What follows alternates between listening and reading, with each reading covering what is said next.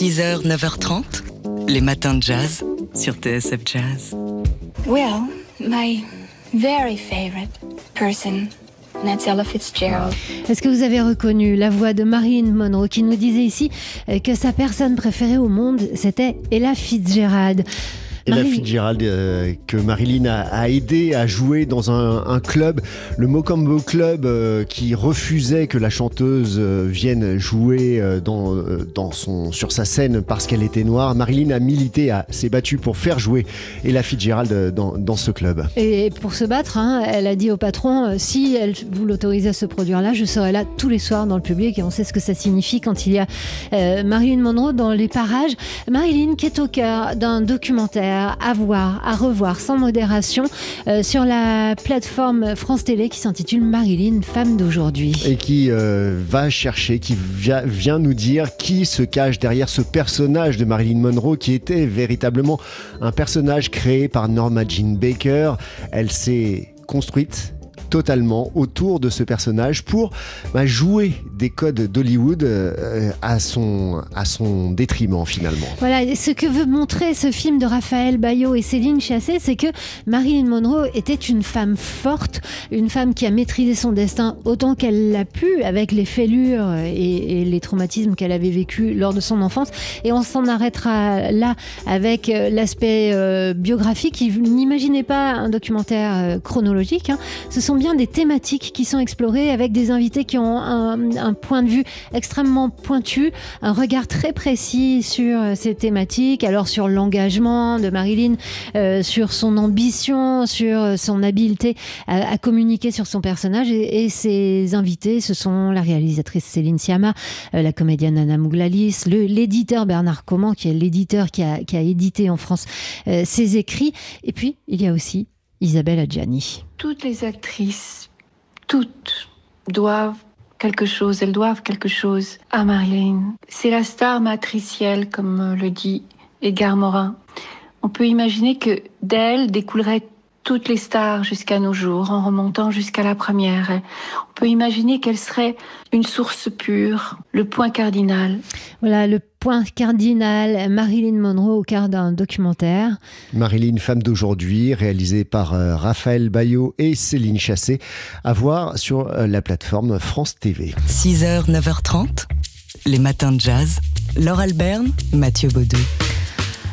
Alors hier, on a passé un moment encore d'une qualité rare et j'espère que vous étiez là avec nous pour partager euh, votre petit déjeuner avec la chanteuse américaine new-yorkaise Samara Joy. Samara Joy qui est venue euh, hier euh, matin après le journal de 9h pour jouer, pour chanter deux morceaux dans notre studio pour nous, pour vous. Samara Joy qu'on avait d'ailleurs élu révélation en jazz vocal l'année dernière, l'équipe de TSL Jazz avait, avait couronné Samara Joy de ce, de ce titre de Révélation 2021. Elle était en concert hier soir au Duc des Lombards à guichet fermé. Elle sera de nouveau ce soir en concert au Duc. Et à guichet fermé. à guichet fermé. Et euh, avant cela, donc, elle est passée chez nous avec son pianiste Ben Patterson, tout simplement en duo. Voilà, alors c'est notre cadeau du jour. Ouvrez bien vos oreilles.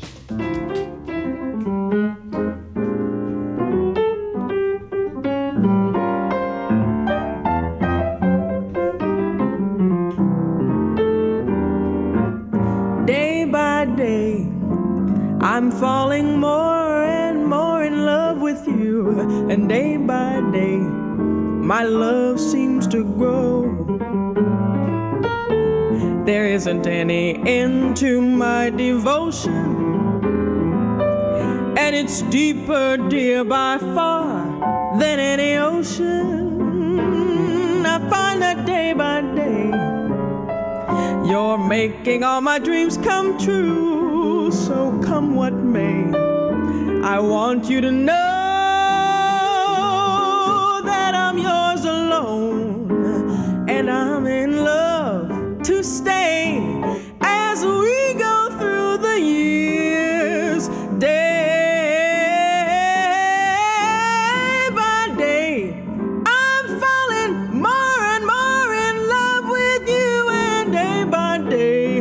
my love seems to grow. There isn't any end to my devotion. And it's deeper, dear, by far than any ocean. I find that day by day. You're making all my dreams come true. So come what may,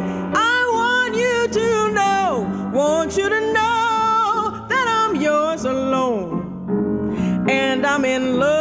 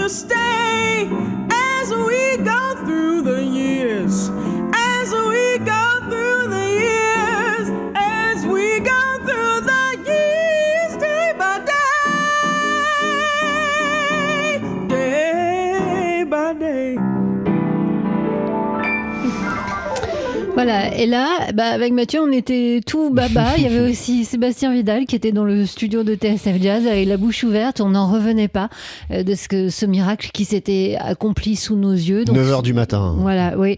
Euh. Samara Joy, 22, 22 ans. ans, euh, en tournée en ce moment, hein, loin de chez elle, euh, en tournée européenne, qui était hier soir et qui sera à nouveau ce soir sur la scène du Duc des Lombards. Alors, comme c'est complet, ben, on a décidé de vous faire ce cadeau, de vous permettre de réentendre euh, l'une des chansons euh, qu'elle a chantées hier avec le pianiste Ben Patterson. Ben Patterson. Euh, elle est vraiment, vraiment très, très impressionnante. Et en plus, elle est euh, extrêmement chouette comme fille. Voilà, ça c'est pour le off. Voilà, Samara Joy, donc, euh, dont on attend avec impatience le deuxième album. Euh, c'est dans les tuyaux, hein, c'est en, c'est en préparation, elle nous l'a confié hier. Sept jours avant le concert de l'Accord Hotel Arena. Il y a un truc qu'il faut que vous sachiez, c'est que l'émotion elle est au taquet là. Ibrahim Mahalouf, derrière le rideau. C'est assez euh, fou parce que c'est euh, à la fois très stressant euh, parce que euh, ben, j'ai l'impression qu'il n'y a encore rien qui est complètement prêt. Et en même temps, je sais qu'au moment où je vais monter sur scène, euh, tout va être tellement bien préparé, travaillé et tout que j'ai aucune raison de m'inquiéter trop. Et ce qui m'inquiète le plus, moi en général, c'est- ce sont plutôt les problèmes techniques. Et euh, je me souviens qu'il y a, il y a cinq ans, quand on était à Bercy la première fois, euh, vraiment, c'était vraiment mon, mon obsession, c'est de dire j'espère qu'il n'y aura pas un problème technique et pas un, micro qui va tomber en panne, euh, je sais pas, l'électricité qui se coupe, euh, une lumière qui bug, un rideau qui tombe, je sais pas. C'était vraiment ça qui m'inquiétait.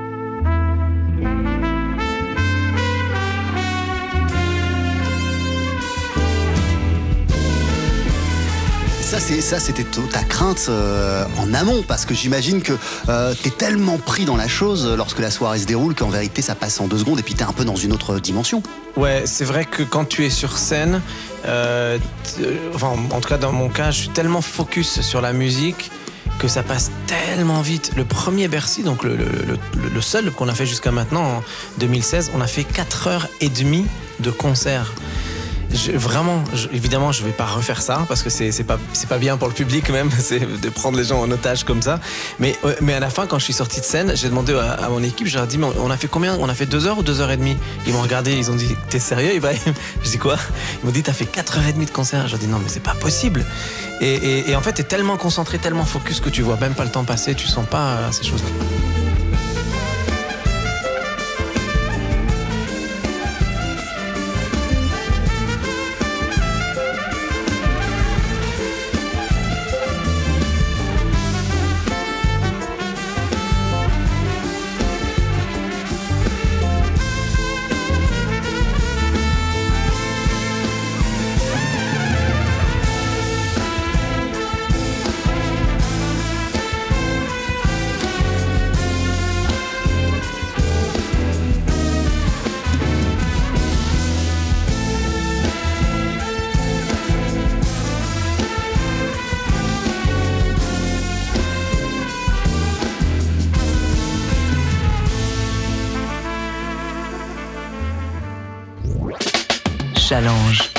L'économie de demain est l'affaire de tous.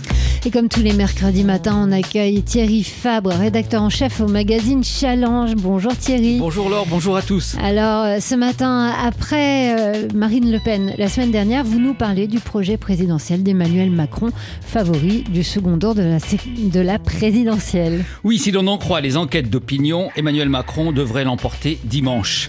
Il obtiendrait 54% des suffrages selon le dernier sondage Harris Interactive pour Challenge. Mais restons prudents. L'élection de Donald Trump ou le vote sur le Brexit ont démontré que les sondeurs pouvaient se planter.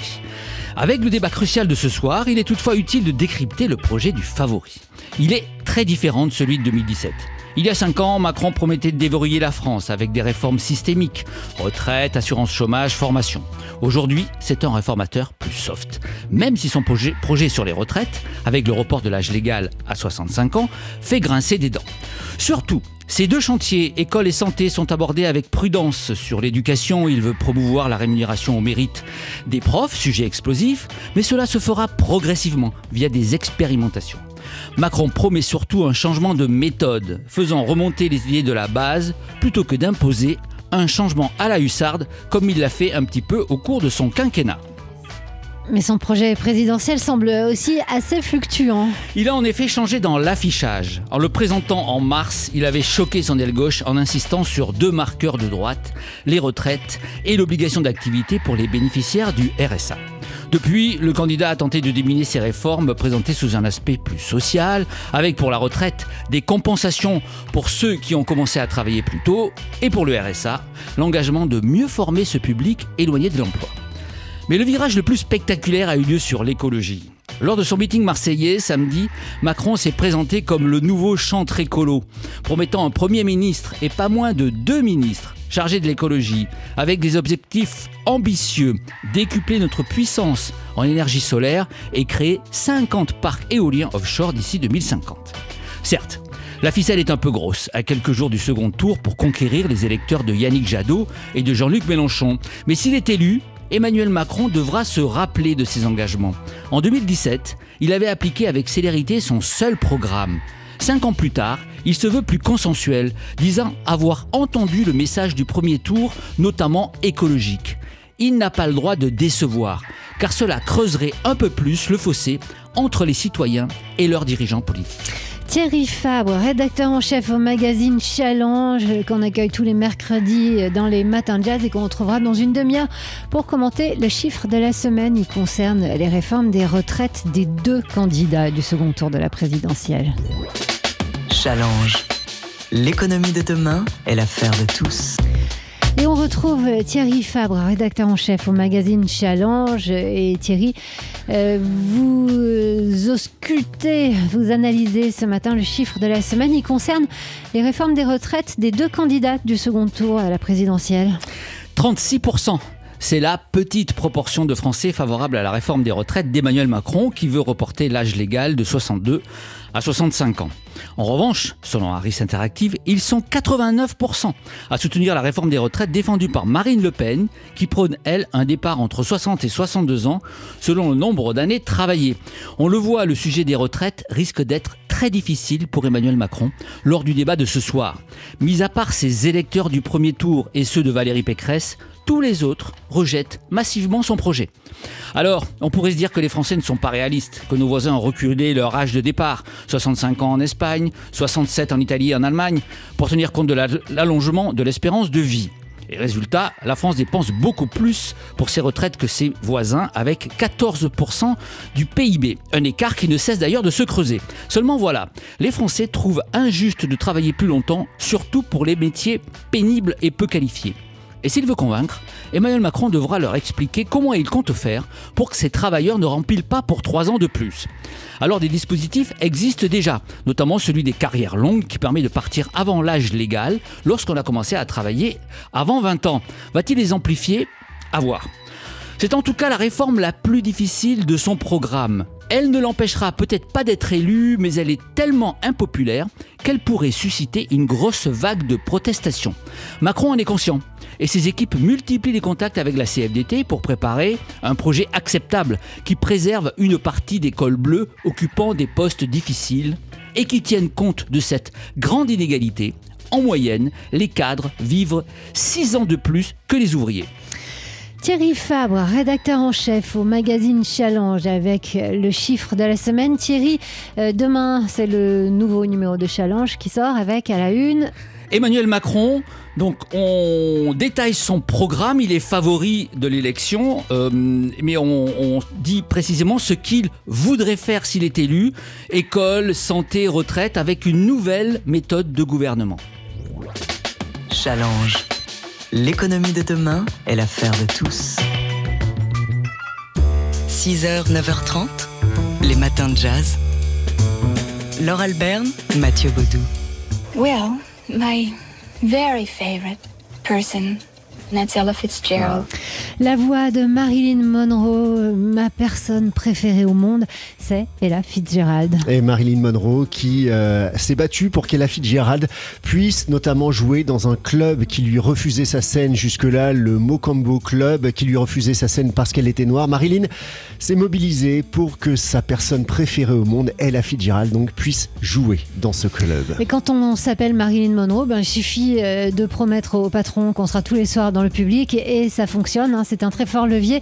Euh, c'est un exemple de l'engagement de Marilyn, femme d'aujourd'hui. C'est le titre d'un documentaire que vous pouvez voir sur la plateforme de France Télé, un film de Raphaël Bayot et Céline Chassé qui vient euh, à l'inverse de la plupart des documentaires qui nous racontent la vie de A à Z, euh, du début jusqu'à la fin, une fin prématurée en l'occurrence, qui vient raconter Marilyn par des thématiques et notamment par ses engagements. Oui, engagement, donc on l'a entendu, euh, antiraciste auprès d'Ella Fitzgerald, mais aussi Marilyn, une femme forte, une femme qui a forgé son image et son personnage de Marilyn Monro- Monroe. Norma Jean Baker a créé sa créature. euh, qui l'a un peu euh, dévorée par la suite. Voilà, mais en même temps, elle l'a aussi pas mal maîtrisé. Elle- Et on se rend compte à travers ce documentaire et à, travers euh, les témoignages hein, des gens qui sont invités, euh, non pas parce qu'ils ont rencontré Marilyn, c'est pas du tout ça le propos. Ils sont invités à, euh, analyser des angles de sa personnalité. Alors ces personnes-là, euh, ce sont la réalisatrice Céline Sciamma, mais aussi euh, la romancière euh, Leila Slimani, euh, la comédienne Anna Mouglaïs, Bernard Comment, qui est euh, l'éditeur euh, qui a publié ces textes en français. Et donc, euh, ils viennent nous éclairer sur tous ces aspects de sa personnalité. Par exemple, son féminisme, la façon dont elle a résisté dans le système à Hollywood. À un moment, elle a carrément créé sa propre boîte de production et Belle vengeance euh, pour celle qu'on imaginait bête, évidemment parce qu'elle était blonde. Elle a embauché euh, l'acteur euh, anglais Laurence Olivier, une femme curieuse, avide de connaissances, de lecture, une communicante, formidable communicante aussi. Enfin bref, c'est cette Marilyn-là qui est présentée dans ce film. Marilyn, une femme d'aujourd'hui, donc documentaire de Raphaël Bayot et Céline Chassé, à voir actuellement sur la plateforme France TV. Les matins de jazz.